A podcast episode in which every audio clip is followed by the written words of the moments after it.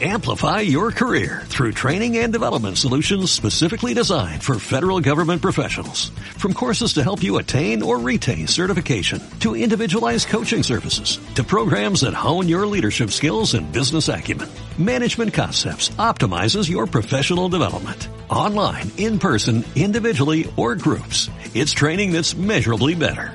Learn more at managementconcepts.com. That's managementconcepts.com.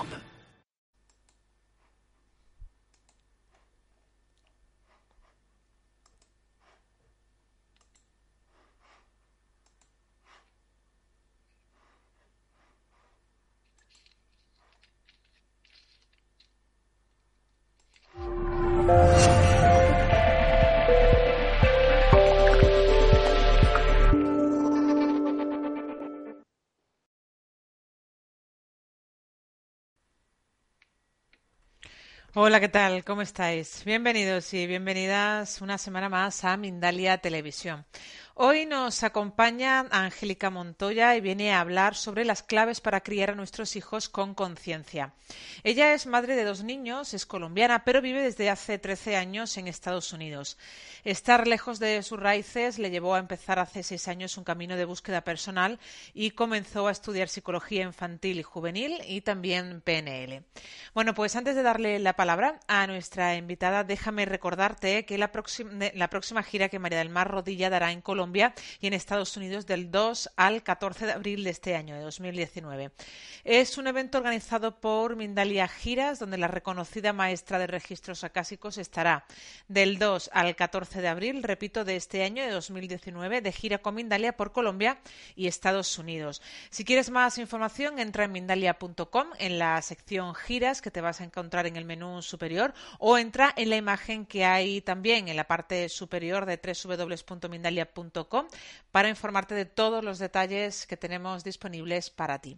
También, si quieres participar en este directo de una manera activa, puedes hacerlo a través de tu chat. Pon la palabra pregunta en mayúscula, a continuación el país desde donde nos estás viendo y luego formula el texto de la pregunta en cuestión que le vamos a trasladar a nuestra invitada cuando ella termine su exposición. Estamos con Angélica Montoya en una charla titulada Claves para criar a nuestros hijos con conciencia. Vamos a, saludarla. Hola, ¿qué tal, Angélica? Hola Laura, ¿cómo estás? Un saludo para ti y para todas las personas que en este momento se conectan con nosotros. Bien, pues bienvenida, te cedo la palabra. Nos disponemos ya a escucharte. Muchas, muchas gracias. Bueno, mi nombre, como Laura lo dijo, es Angélica Montoya. Yo soy colombiana y empecé todo este camino del autoconocimiento, de descubrirme, de cuestionarme a partir de mi primera hija. Entonces, de ahí parte todo lo que hoy les voy a compartir porque fue en el momento en el que me convertí en madre por primera vez, ya Sofía va a tener ocho años eh, la próxima semana, en el que ella me empezó a hacer muchas preguntas. Y uno como mamá, nosotros como mamá, siempre queremos darle lo mejor a nuestros hijos, pero yo empecé a notar que cuando yo le respondía a sus preguntas, algo en mí no resonaba, algo en mí me decía como, ¿estás segura de lo que le estás transmitiendo a tu hija? Y ahí fue cuando empecé a estudiar la psicología, después eh, me especialicé en PNL, programación neurolingüística, y empecé a combinar todas estas técnicas, aparte de leer, pero sobre todo, aparte de ponerlo en práctica con mis hijos.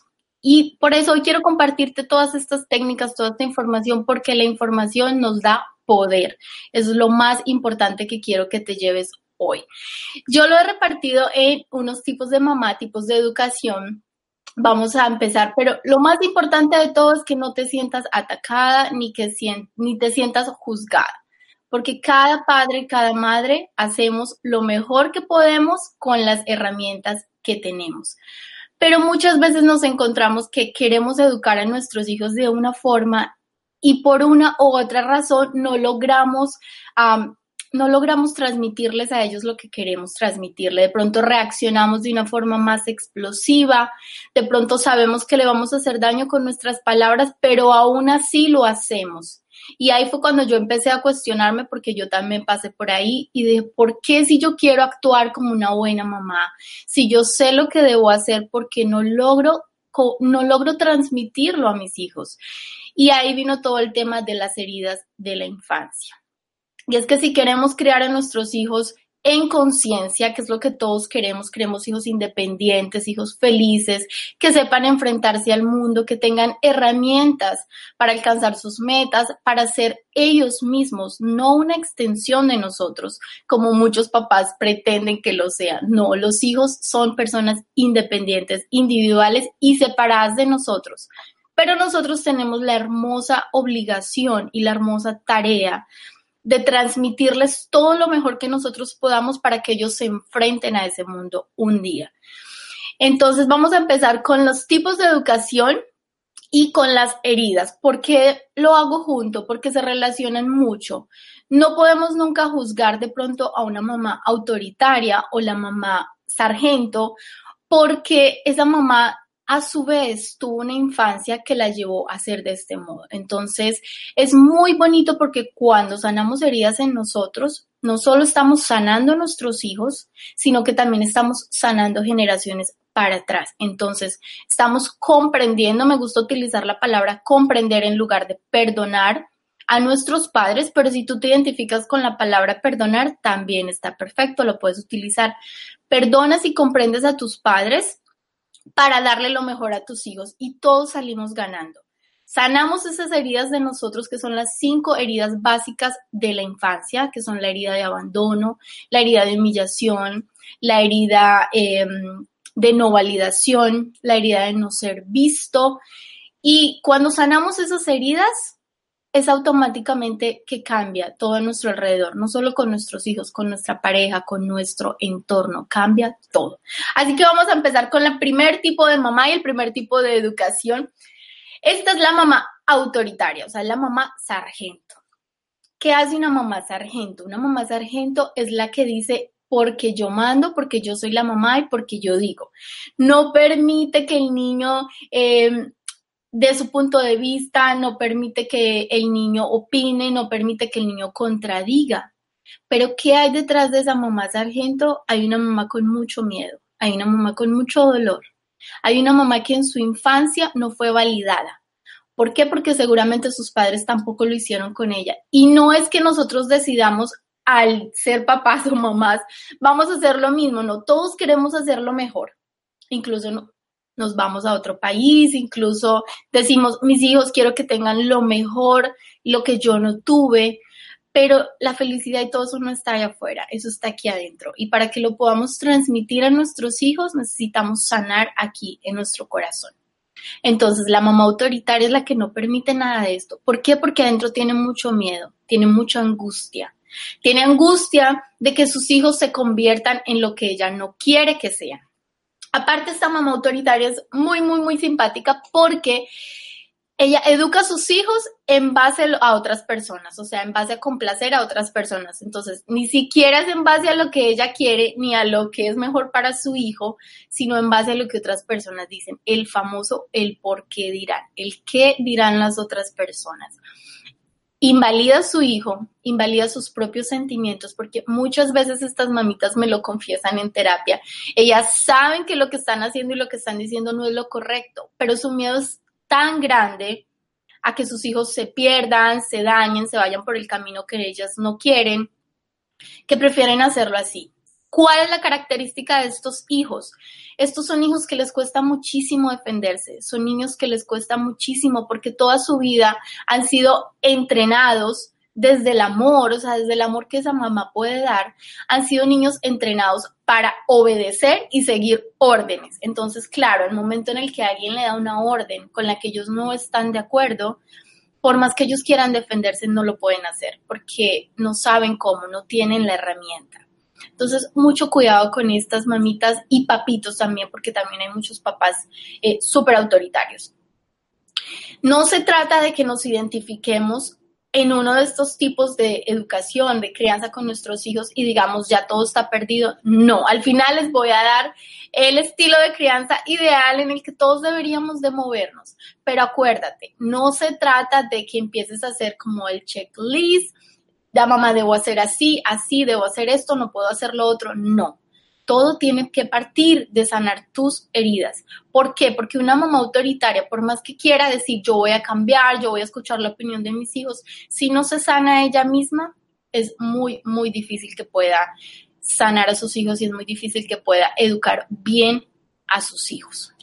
Vamos con el segundo tipo de educación. Esta es la mamá modo avión. La mamá modo avión la titulé así porque es la mamá que el niño se le puede dormir en el suelo, no se da cuenta, o sea, incluso si puede, ahí le pone una cobijita encima como para que siga durmiendo ahí. Es la mamá que todo es felicidad, paz y amor. Y esta mamá hace un daño muy, muy grande desde el amor y sin querer, porque lo estamos diciendo sin querer, pero es importante que lo veas hoy y que si te identificas en alguno de estos tipos de educación o de mamá o de papá, digas, ok, así lo estoy haciendo, ¿qué herida tengo que sanar o qué es lo que puedo sanar en mí para mejorar mi relación con mis hijos y para educar niños en conciencia, que es lo que queremos el día de hoy y lo que queremos todos los días. Entonces esta mamá crea una herida muy, muy fuerte en los niños. Es una de las heridas más fuertes. No es la más fuerte, pero sí es porque el niño no se siente visto. El niño siente que necesita que el exterior lo valide. Entonces, estos son niños que al no sentirse vistos tienden a volverse muy rebeldes. Pero son rebeldes los que llamamos rebeldes sin causa o rebelde con causa no entendida porque estos niños, al necesitar ser vistos, hacen muchas cosas para llamar la atención de sus padres. Algunos se vuelven súper juiciosos, súper estudiosos, hacen todo muy bien, son muy cariñosos, son muy bondadosos. ¿Por qué? Porque necesitan ser amados, ser vistos y creen en su inconsciente de niños y después de adolescentes y más adelante con sus parejas, que siendo buenos van a ser amados, van a ser vistos.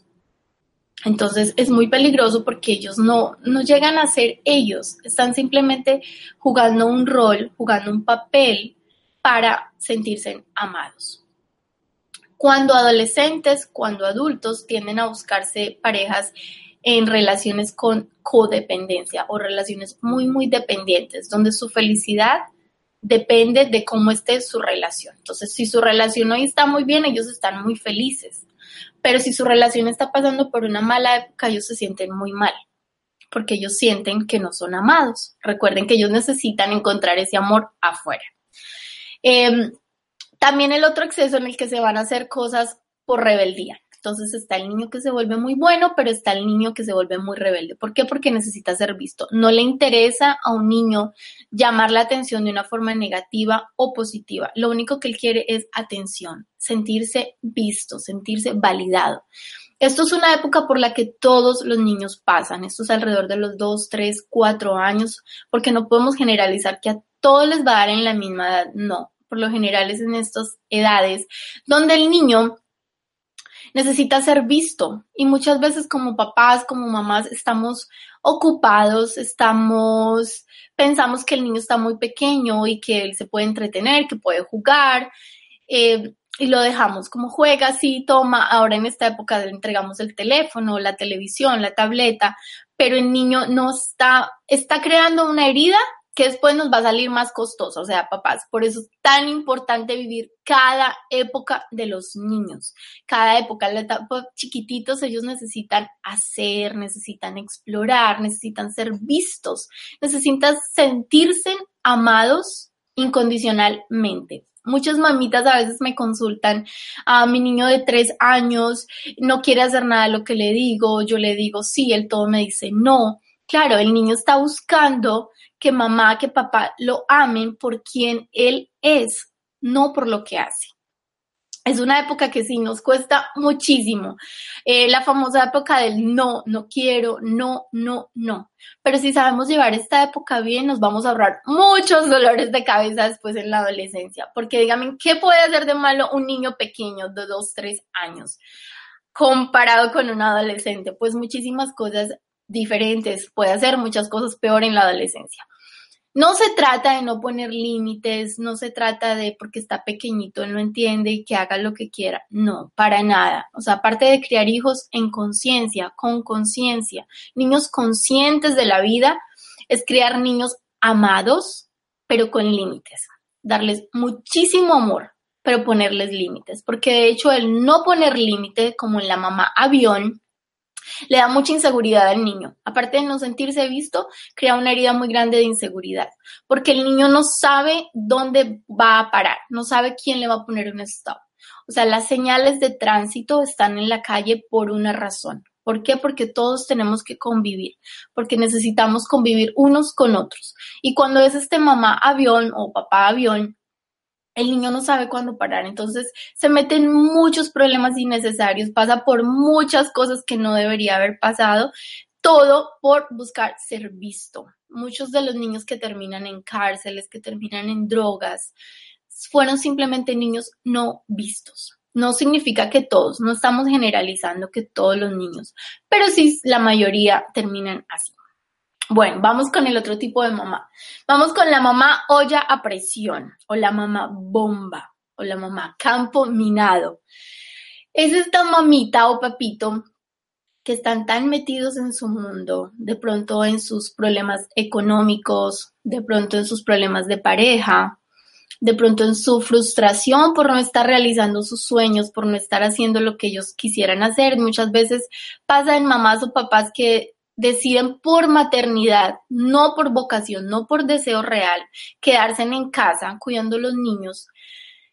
Y llega un momento en el que se sienten frustradas porque a lo mejor ellas quisieran estar desarrollando su profesión, quisieran estar haciendo otras cosas, pero se sienten culpables de dejar a su hijo y se sienten culpables de hacer lo que ellas quieren, porque seguramente tuvieron una mamá como las que estamos hablando ahorita. Entonces, por eso se trata de no juzgarnos, sino entender que lo que estamos viviendo hoy con nuestros hijos nos está mostrando una herida que nosotros debemos sanar y sanarla con nuestros padres porque a la vez ellos también hicieron lo mejor que pudieron con nosotros, como nosotros lo estamos haciendo con nuestros hijos. Entonces, la mamá a olla a presión, que para los que no sepan qué es una olla a presión, es esta olla que tú empiezas a cocinar y como que tiene una valvulita, entonces empieza a concentrar todo, todo, todo el calor, la presión y de un momento a otro la presión sale. O sea, la válvula sube. ¿Por qué? Porque necesita sacar por algún modo toda esa frustración que tiene. Entonces, estas son mamitas que un día están muy cariñosas, de pronto están muy bien en su relación con su pareja o están muy bien, no sé, tuvieron una buena conversación con sus amigas y ese día los niños se acercan y su mamá está súper cariñosa, o sea, es un amor que los niños dicen, ¿qué pasó aquí, mamá? Pero también en momentos en los que está muy frustrada, en los momentos en los que no siente que, que está haciendo algo con su vida, por llamarlo de alguna forma, explotan entonces el niño le dice, mira mamá, mañana tengo que llevar esta tarea, pero ¿por qué no me dijiste antes? O sea, hacen una explosión por cosas muy pequeñas, pero no es en sí esa situación la que las hizo explotar, es todo lo que han venido cargando, es todo lo que han venido guardando, es todo lo que se ha ido cocinando ahí en esa olla que explotó. Como decimos, la gota que rebosó el vaso. Entonces, mucho cuidado porque esta herida hace mucho daño a los hijos, muchísimo, incluso es considerada una de las heridas más dañinas a los hijos. ¿Por qué? Porque crea mucha inseguridad. El niño empieza a sentir miedo del exterior, empieza a sentir que no va a saber cómo van a reaccionar sus profesores, porque si en casa está aprendiendo esto, pues imagínate qué va a pensar de sus amigos, qué va a pensar de sus profesores se vuelven niños muy, muy inseguros. Estos son normalmente los niños que tienen uno o dos amiguitos, no más. Y ahí no entra nadie en ese círculo. Tienden a ser niños muy controladores de adultos. Son niños que cuando se convierten en adultos, cuando se convierten en padres, por esta herida de inseguridad tan grande que tienen, uh, tienden a controlar. ¿Para qué controlan? Mira el juego de la mente, el juego del ego es un juego del que necesitamos salir si queremos ser buenos, buenos padres. Nos dice, tengo que controlar para que no me hieran, para que no me vayan a traicionar, para que no me vayan a humillar, para que no me vayan a, porque se sienten inseguros, para que no me vayan a lastimar. Y al controlar, ellos mismos se están lastimando, porque no están siendo ellos y no están dejando que la otra persona viva. Entonces, ni viven ni dejan vivir, como diríamos en Colombia. Tienden a ser niños que controlan a su pareja. Entonces, por ejemplo, si están en una fiesta y su pareja está hablando con ellos, lo viven como una herida de tan importante que no la creemos en nuestros hijos. Todos sí o sí vamos a crear heridas en nuestros hijos. pero cuando empezamos a sanarlas en nosotros mismos, las sanamos en ellos y es mágico. O sea, a mí me parece hermoso. Muchas mamás, muchos papás pensarían como, no, pero no puede ser, es que yo veo esas situaciones en mi hijo, no tiene nada que ver conmigo. Todo tiene que ver con nosotros. En programación neurolingüística decimos que hasta los dos años los niños son una extensión de nosotros mismos. Entonces el niño no sabe que es una persona separada de mamá. Él piensa que es una extensión como un brazo, como una pierna, como un oído, como una parte de mamá. Después de los dos años, que es cuando llega la época de los terrible twos o los terribles dos, es esto, el niño se empieza a dar cuenta que mamá está acá y yo estoy acá. Entonces se empieza a preguntar de manera inconsciente, ¿qué pasó? Porque yo estoy aquí, yo estoy aquí. Mucho más cuando el niño ya empieza a ir al jardín, empieza a ir a, a la escuela de niños, porque eso para él es un trauma grandísimo. No estoy diciendo que no lo hagan, que lo hagan, no, eso no tiene nada que ver, hay que saberlo manejar. Por eso es muy importante que si el niño en esta edad está pasando horas, periodos largos separados de mamá porque de pronto lo cuidan otras personas, le repitas siempre, dile a tu hijo, mami va a volver a esta hora o después de comer, después de sea lo que sea la rutina que, que vaya antes de que se vea con mamá, mamá va a venir por ti. ¿Por qué? Porque ellos sienten mucho miedo, sienten mucho, mucho miedo y ellos no lo saben expresar con palabras porque están pequeñitos. No saben decir, mamá, es que yo pienso que no vas a regresar por mí. No, muchos de los niños que atiendo o a las mamás que atiendo, porque nosotros no le damos terapia a los niños, por esto mismo que te estoy diciendo, porque cuando cambias tú, cuando cambiamos nosotros, automáticamente cambia en nuestros hijos. Eh, con decirle esto a las mamitas, los niños se quedan felices en la escuela, los niños empiezan a interactuar mejor con otros niños, con que tú le digas, mamá va a volver por ti.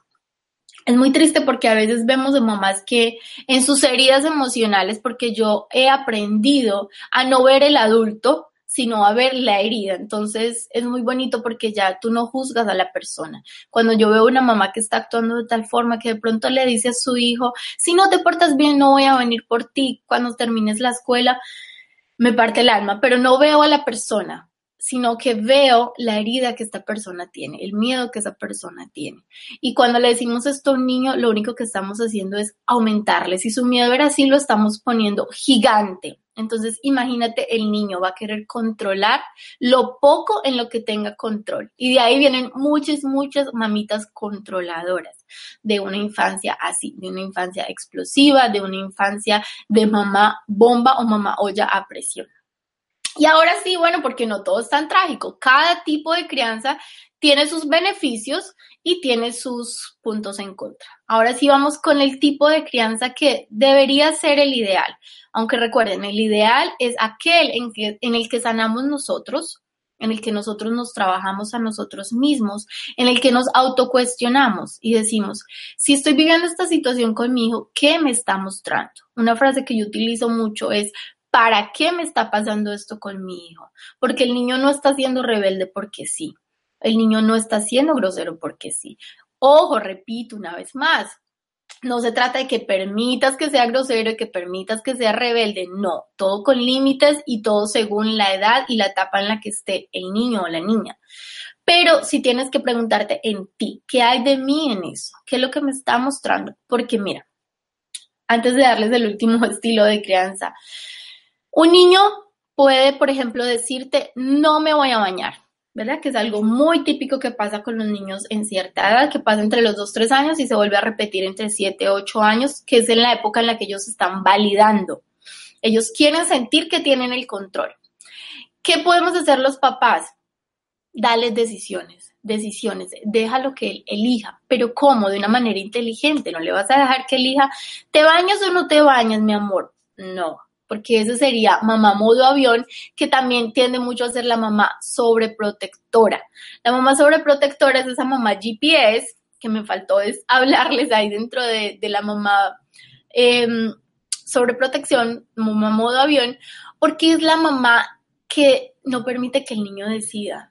O sea, ella tiene el control de todo. Ella necesita saber con quién están sus, hijos. Muchas veces les controla el círculo de amigos que ellos tienen. Si el hijo tiene un problema en la escuela, ella es la que va a arreglarlo, porque claro, controla a su hijo, el niño no aprendió a defenderse, entonces ahora ella siente que necesita defenderlo, necesita hacerlo por su hijo. Entonces, si pelea con su novio, con su novia, ellos están ahí. Si tuvo un problema en el trabajo, también puede ir y hablar con los jefes, no tiene ningún problema esta mamá, porque en su herida, en su corazón, ella siente que necesita cuidar de esa manera. Esa es la forma que aprendió a cuidarse a ella misma, porque seguramente tuvo una mamá que no la vio, y es la forma en la que piensa que debe hacerlo. Entonces, por eso es muy importante identificar en cuál estamos para decir, esto es lo que estoy haciendo y esto es lo que me está causando este problema hoy.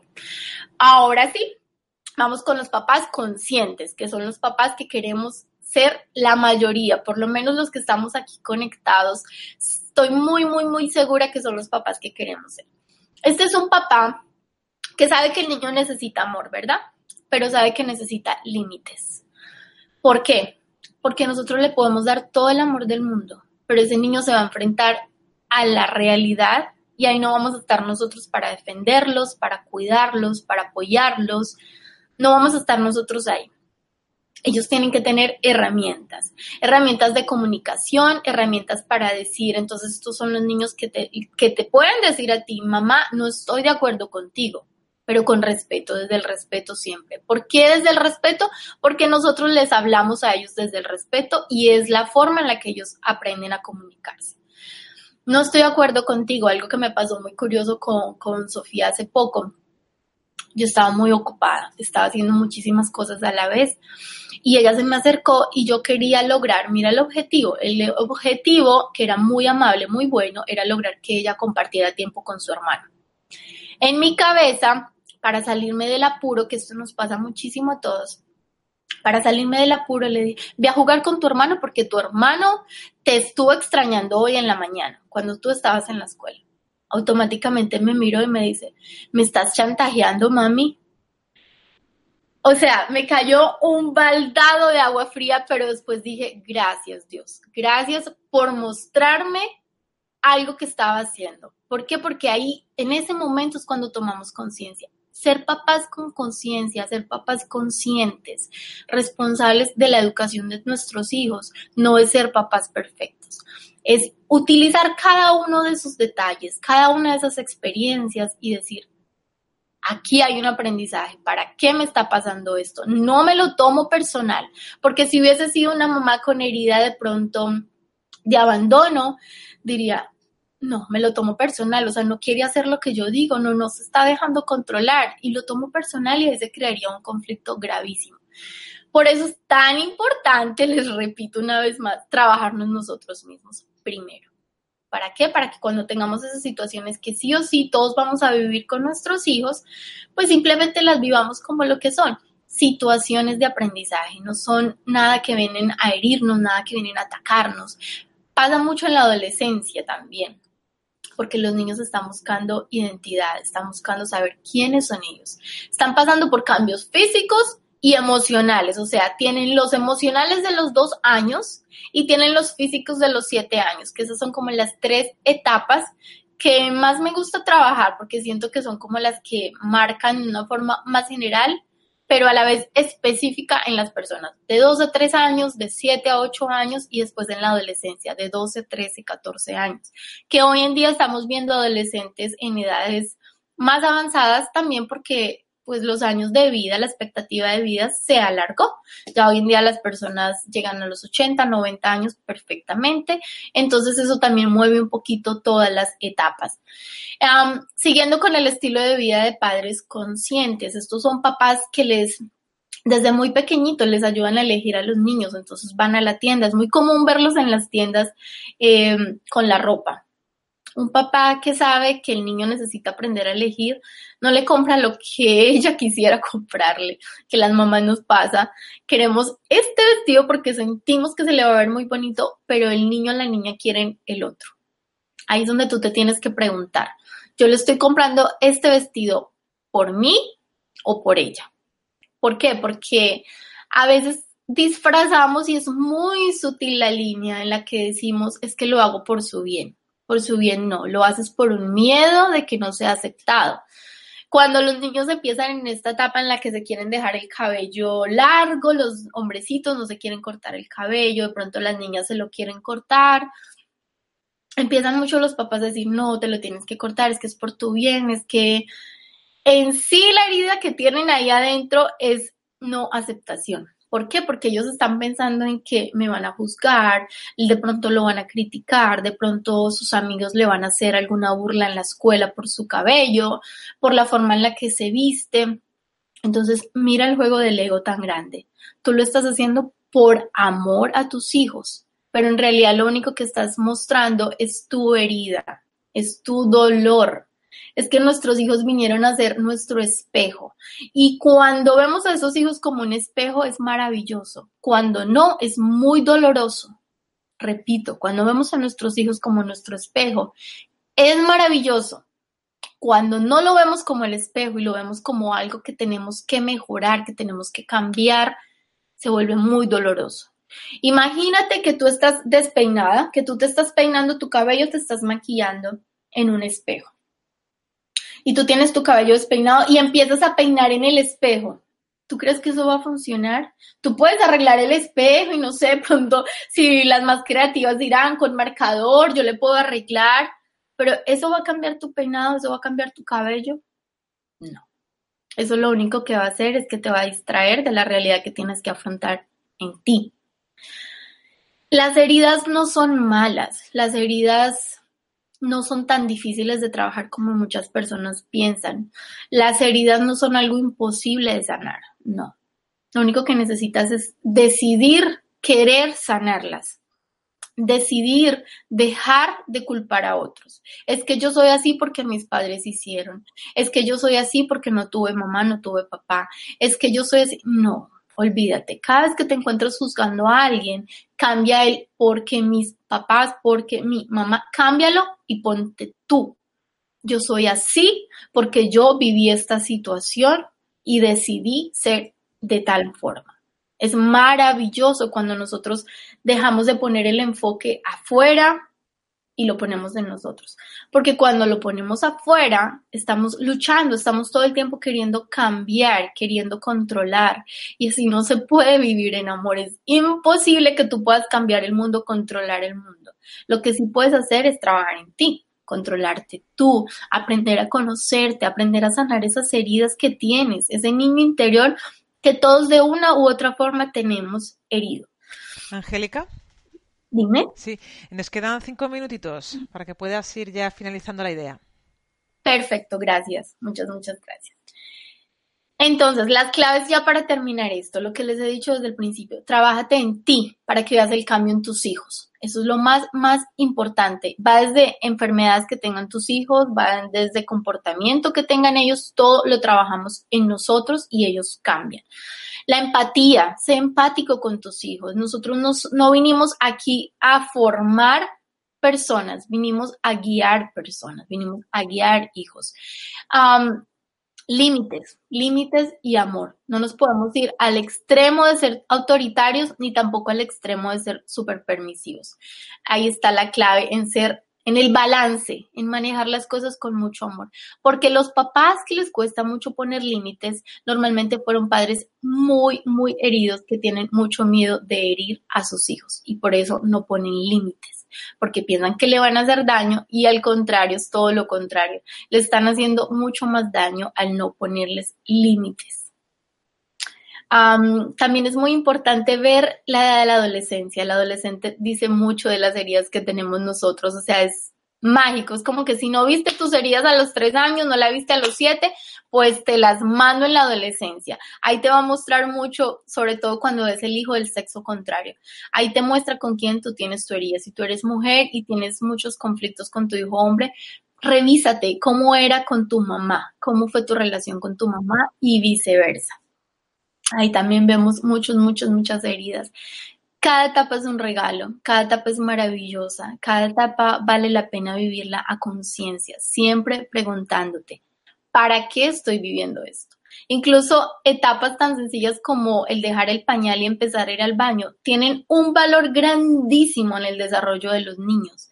Ellos están buscando sentirse aprobados y sobre todo amados, no, no aprobados, perdón, ellos no están buscando aprobación, la aprobación viene ya a los siete años. Ellos están buscando sentirse amados a pesar de todo lo que hagan, a pesar de que tengan sus accidentes en el baño, sus accidentes en su ropa interior, ellos están buscando sentirse amados. Están viendo qué tan paciente es mamá, qué tan amado soy yo para ganarme esa paciencia de mamá, porque ellos no dicen, mamá está impaciente porque está ocupada o porque tiene hambre o porque no durmió bien, no. Ellos todo lo toman en ellos en forma inconsciente. Mamá está así porque yo, y ahí ya tú completas la frase con lo que tú sabes que le estás dando a tu hijo, porque yo no valgo, porque yo no soy amado, porque yo no soy un buen niño. Eso depende mucho de cada persona. A todos nos puede pasar la misma situación todos podemos estar en el mismo salón, pero vivir esa experiencia de una forma diferente. ¿Y de qué depende cómo la vivamos? De la herida que tenemos. Y ahí está el trabajo, el trabajo está en nosotros, en reconocernos, en sabernos que no somos perfectos ni queremos ser perfectos, pero sí queremos ser padres sanos para poder educar a niños sanos, a niños felices en su imperfección. Asimismo, nosotros ser padres imperfectamente perfectos. Ya tú me dices, Laura, cuando empezamos con, con las preguntas. Bien, pues antes de comenzar con esas preguntas, gracias Angélica por todo lo que nos estás trayendo, por toda esta información que estás compartiendo. Y antes de, pasar a esa primera pregunta, me gustaría recordarles a todos la, la gira que Mindalia tiene programada para el 2 de abril hasta el 14 de abril de este año de 2019 a Colombia y Estados Unidos con María del Mar Rodilla. Es un evento organizado por Mindalia Giras, donde la reconocida maestra de registros acásicos estará del 2 al 14 de abril de este año de 2019 de gira con Mindalia por Colombia y Estados Unidos. Si quieres más información, entra a mindalia.com en la sección giras o entra en la imagen que hay en la parte superior de nuestra página principal y que te va a informar de todas las cuestiones relacionadas con la gira de María del Mar Rodilla. Ahora sí, vamos a pasar a esa primera pregunta, Angélica. Ok, perfecto, estoy lista. Bien, pues nos dice Marimir desde Argentina, eh, ¿cómo trabajas con adolescentes que en cuanto pueden se van de la casa porque los límites no van con ellos a partir de los 19 años? Lo que les decía, la adolescencia es esa época en la que nos muestra lo que no quisimos ver a los tres años y lo que no no quisimos, no, prefiero decir lo que no vimos a los tres años y no vimos a los siete años, nos lo muestran en la etapa de la adolescencia. Mira, 19 años, interesante lo que te decía, la edad de la adolescencia sí ha ido corriendo, ha ido avanzando, antes era entre los 14 y 17, hoy se ve mucho entre los 17 y 21 años. mira, la etapa de la adolescencia, lo único que el adolescente necesita es amor y validarse. Él necesita sentirse validado. Obviamente, esto depende todo del camino que se haya hecho atrás, en los años anteriores. Si tú hiciste un buen trabajo en el que diste valores, en el que tú le enseñaste lo bueno y lo malo, le enseñaste a decidir, pues quédate tranquila porque aunque él se vaya de casa porque los límites no van con él, en uno u otro momento él va a regresar. De pronto no va a vivir en la misma casa físicamente, pero él va a regresar contigo. ¿Por qué? Porque él ahorita lo que necesita es explorar el mundo, saber quién es él, qué le gusta, qué quiere hacer. Incluso yo siempre le digo a las mamás, es importante y yo diría que obligatorio que todos los hijos salgan de su casa a vivir una experiencia. Yo salí de mi casa a los 19 años muchas personas me decían, eres muy niña, estás muy niña para salir de tu casa, mujer. No, fue el momento perfecto, fue el momento perfecto porque cuando tú te alejas de casa no lo veas solo por lo físico, no lo veas como me voy de la casa, no, me separo de las creencias, de todo lo que me han enseñado y empiezo a crear mi propia identidad, empiezo a crear mis propias creencias. ¿Y en qué crees que se van a crear esas nuevas formas de ver la vida? En lo que tú le has enseñado y en lo que él descubra de él mismo. Es una época hermosa, simplemente darle amor. Si él algún día quiere hablar contigo, escúchalo, háblale. Si otro día él quiere su tiempo, su intimidad, pues dásela también. Yo sé que es muy difícil eso entender, pero trabájate en ti. Yo te diría eso, trabájate en ti para que tú puedas sanar esa herida y entenderlo mucho mejor a él, al adolescente, porque yo sé que es una época complicada. Continuamos, eh, nos vamos ahora a España con Paloma. Eh, los celos causados en un hermano menor, ¿qué problemas tienen para hacer daño físico al pequeño? Los celos causados en un hermano menor, me imagino que del mayor al menor o el menor sería el que tendría los celos con el Eh, mayor. no me queda tampoco claro. Pone los celos causados en un hermano menor, ¿qué problema tienen para hacer daño físico al pequeño? Eh, no sé si va de uno. yo, me- yo me imagino que debe ser el hermano mayor causando daño al pequeño. Eh, sí, puede que sea esto. Bueno, igual los celos entre hermanos, los celos entre hermanos, eso es un caso que se ve muchísimo y es muy claro. Ellos están compitiendo por el amor de mamá, están compitiendo por la atención de mamá. Pasa mucho en los días de hoy porque tenemos tantas obligaciones, pretendemos dedicarle tiempo a todos los hijos por igual. Si el niño ya llegó al extremo de hacerle daño a su hermano, ojo, ojo, porque una cosa es que él sienta celos y lo que hablamos ahora, los límites. Nada justifica que le vaya a hacer daño a otra persona. Él le está haciendo daño a otra persona porque lo está viendo como su enemigo. ¿Y de qué crees que lo ve como su enemigo? Claro, es su enemigo porque le quita mamá, le quita papá. Es bien importante que pases tiempo con cada uno de los hijos por separados, así tengas 5, 10, 15, 20. Cada hijo necesita su tiempo. Mira, tú lo puedes ver en mamás cuando yo les recomiendo, pásate una tarde sola con tu hija, solo con tu hijo. Tú lo puedes ver en sus ojitos, cómo les brillan sus ojos de saber que en media hora, una hora tengo a mamá solo para mí. Entonces, claro, ellos ya dejan de ver a su hermano como su gran enemigo y empiezan a ver, tengo a mamá para mí en este momento. Y díselo, anúnciaselo. Si, por ejemplo, están peleando mucho entre semana, dile, el sábado vamos a salir tú y yo de tal hora a tal hora.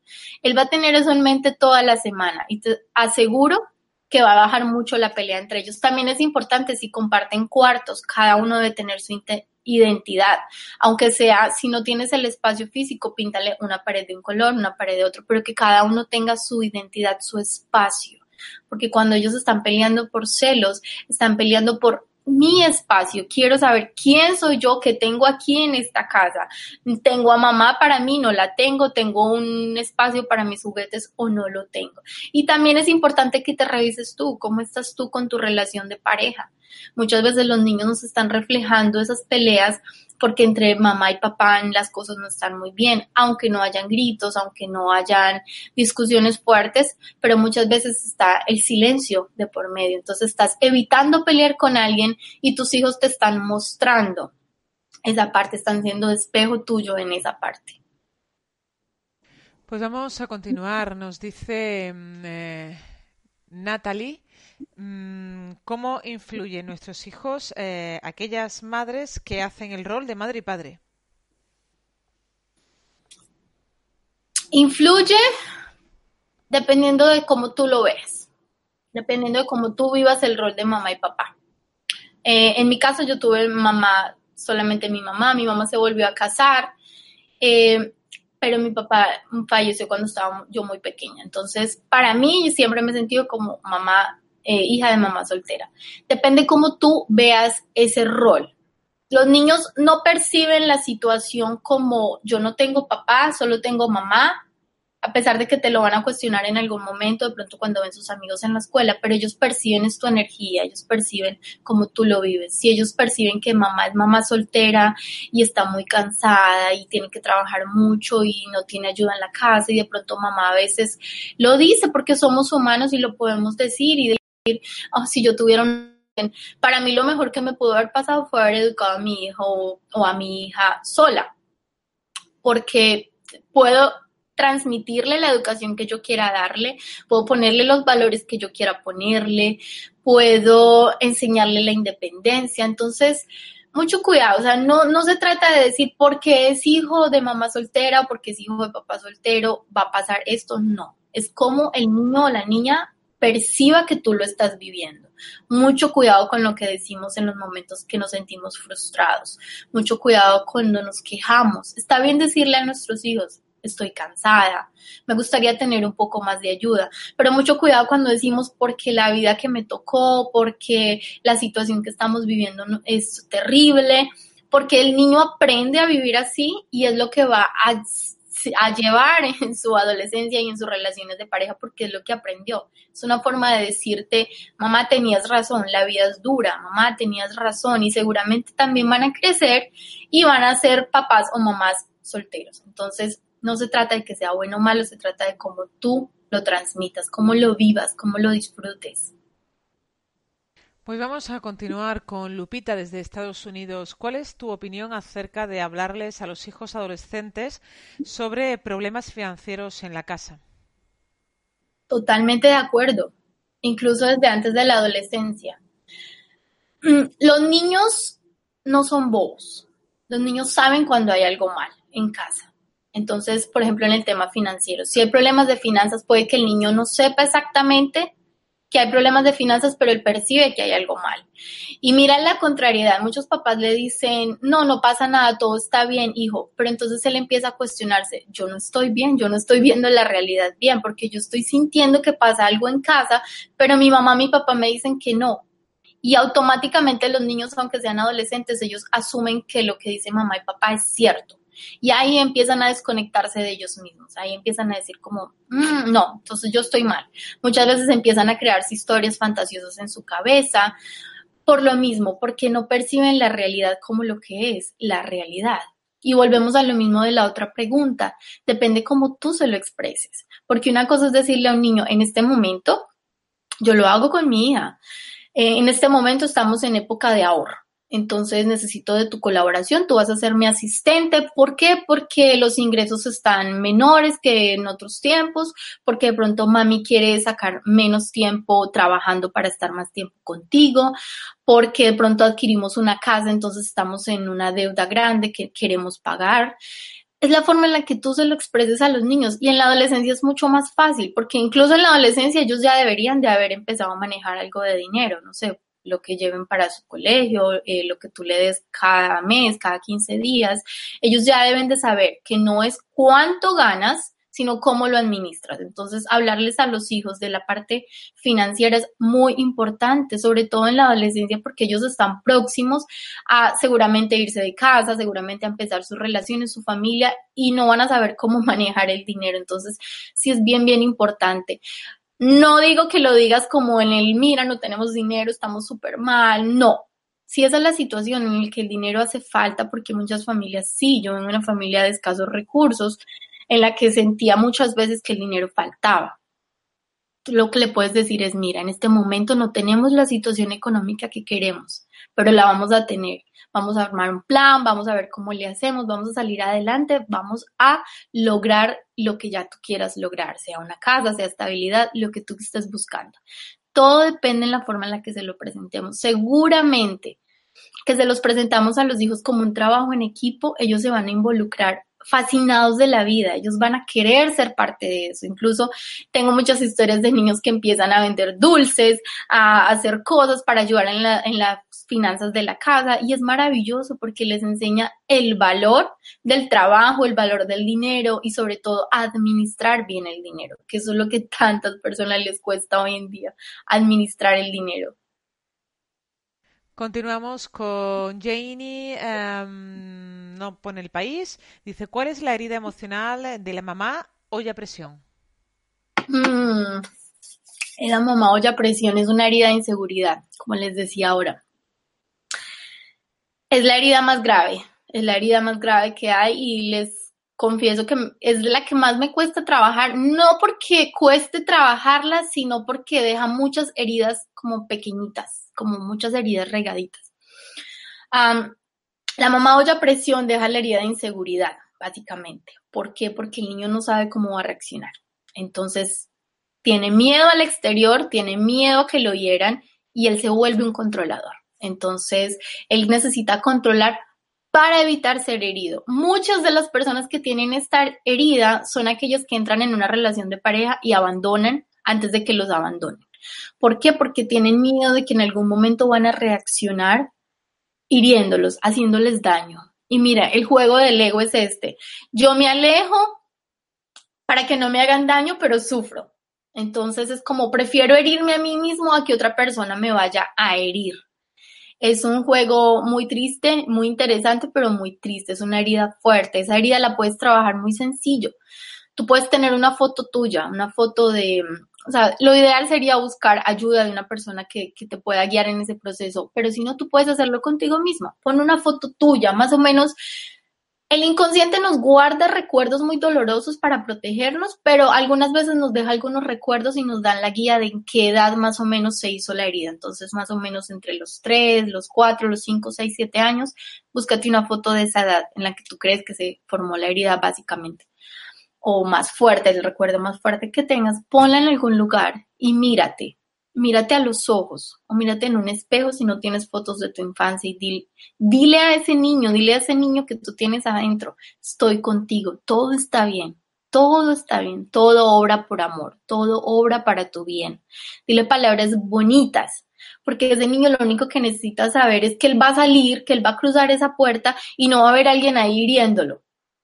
Él necesita saber que, que todo está bien, que todo está bien, incluso darte un abrazo tú mismo en el espejo y decirte, estoy bien, estoy bien, está bien. Y muy importante, no juzgar a los padres, no juzgar a los papás que, te dejaron esa herida, si es tu caso, o no juzgarte tú misma si ahorita acabas de descubrir que le, le estás creando o le creaste esa herida a tus hijos. No te juzgues, porque todos estamos haciendo lo mejor que podemos con lo que tenemos. Y ya el hecho de que estés aquí escuchando esta información, preguntándote, autocuestionándote, dice mucho, mucho de ti, es muy valioso. O sea, te honro por eso y honro a todas las personas que están ahí conectadas, que buscan información, que tratan de ser mejor, pero sin llenarse desde afuera, porque no se trata de hago más, soy mejor, pongo esto, no, se trata de ir aquí, adentro, no necesitas hacer nada afuera para quitar las heridas, necesitas ir acá.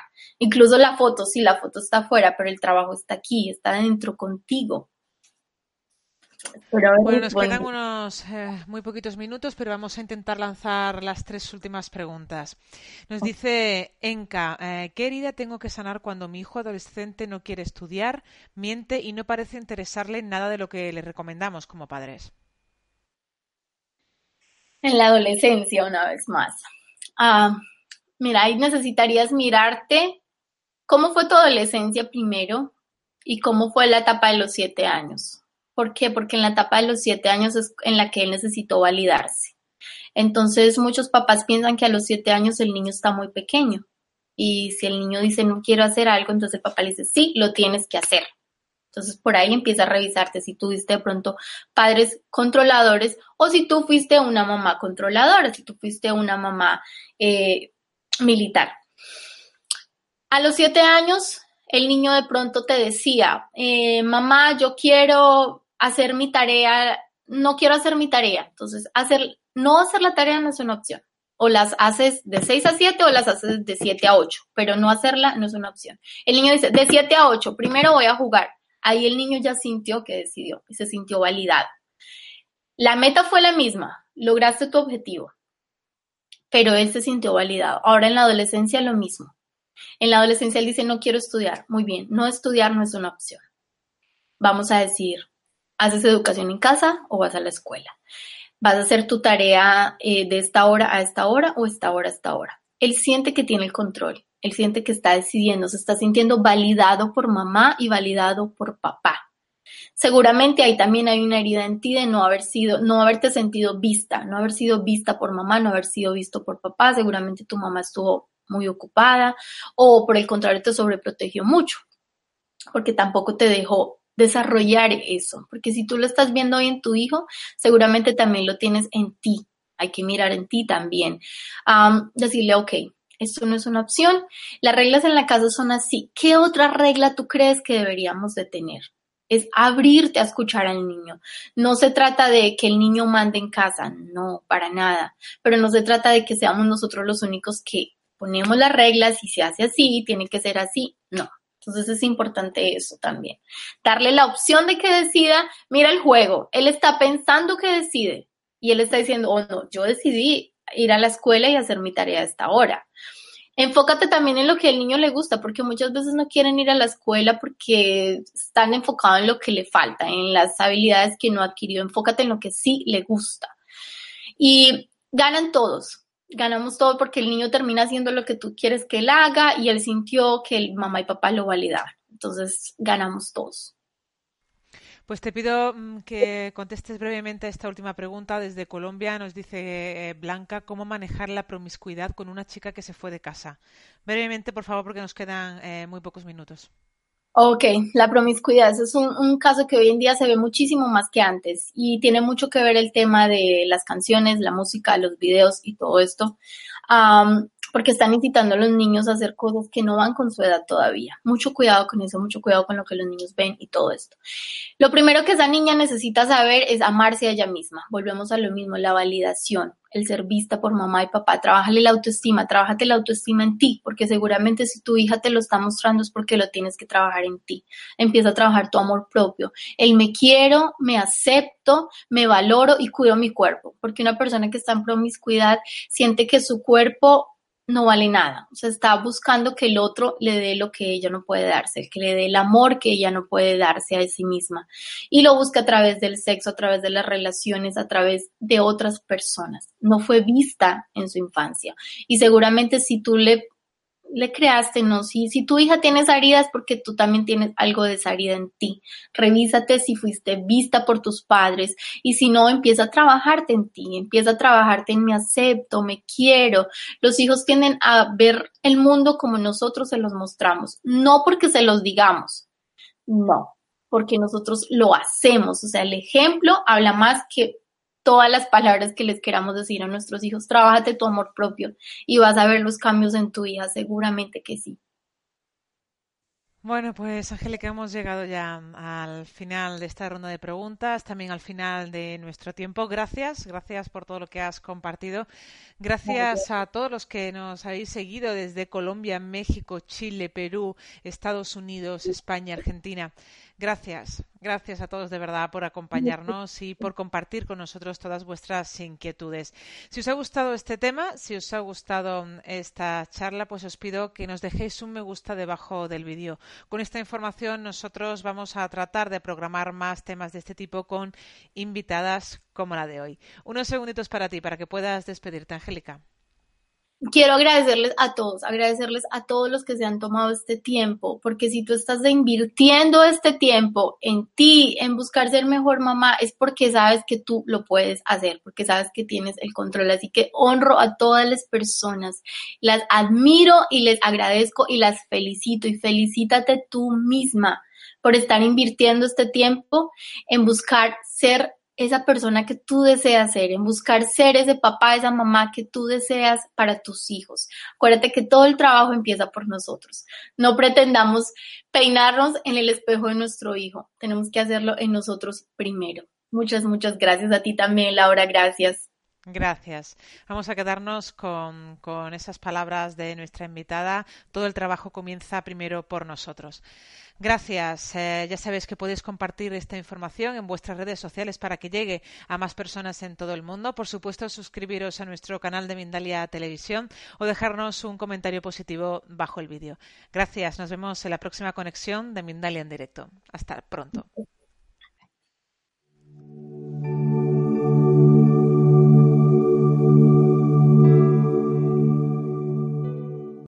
Amplify your career through training and development solutions specifically designed for federal government professionals. From courses to help you attain or retain certification, to individualized coaching services, to programs that hone your leadership skills and business acumen, Management Concepts optimizes your professional development. Online, in person, individually, or groups. It's training that's measurably better. Learn more at managementconcepts.com. That's managementconcepts.com.